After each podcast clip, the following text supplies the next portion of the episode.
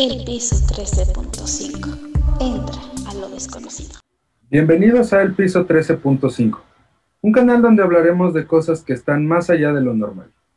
El día de hoy, en el sexto episodio de la segunda temporada, hablaremos sobre las criptas satánicas en Ciudad Obregón.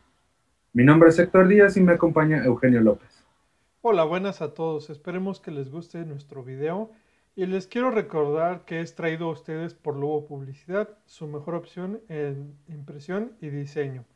Les vamos a dejar eh, los datos de contacto en la dirección y bueno, pues eh, esperemos que, les guste esto.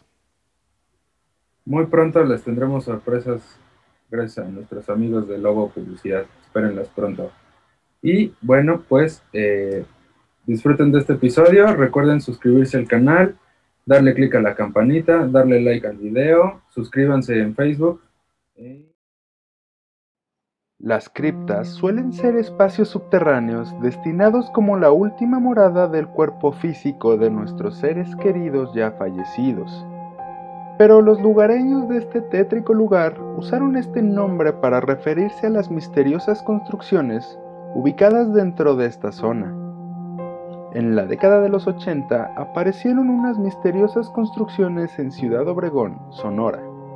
Los allegados al lugar les llamaron criptas satánicas y fueron construidas por un inusual hombre que practicaba oscuros ritos por las noches. Edificó cinco estructuras para así llevar a cabo los rituales que contemplaban sacrificios para su malévolo dios. Este sujeto de nombre Miguel Varela se dice que trabajaba en el Seguro Social.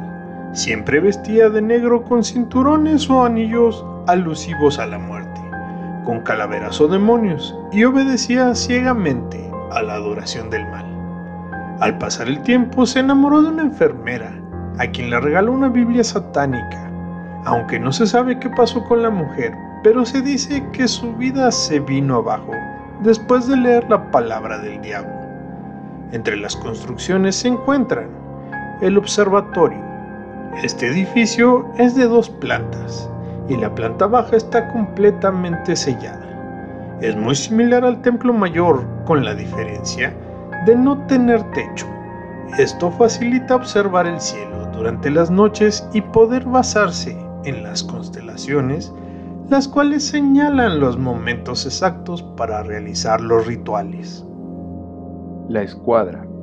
Esta construcción tiene del lado izquierdo un acceso con 24 escalones que representan las 24 horas del día.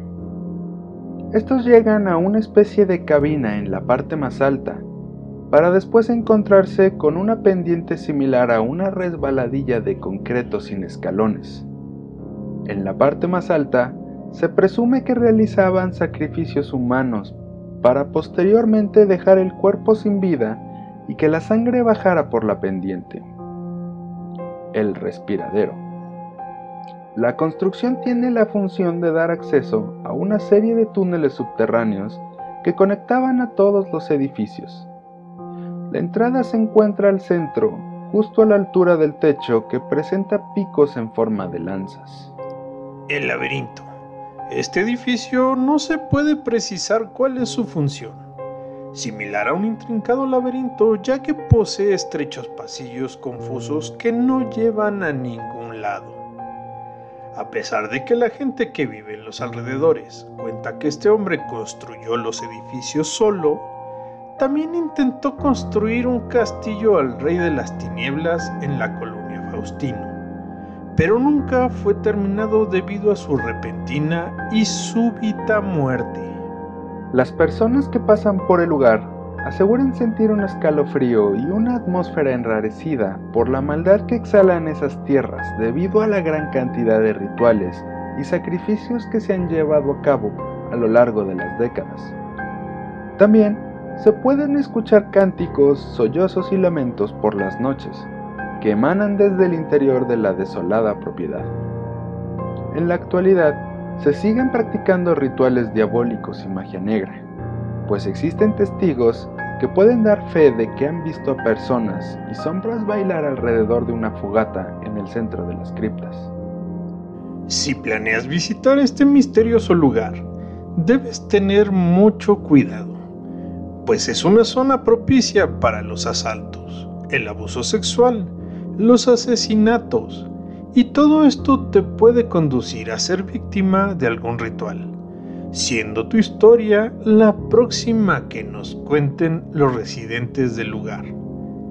Déjanos en los comentarios si te atreverías a visitar de noche, solo o sola, estas terroríficas construcciones.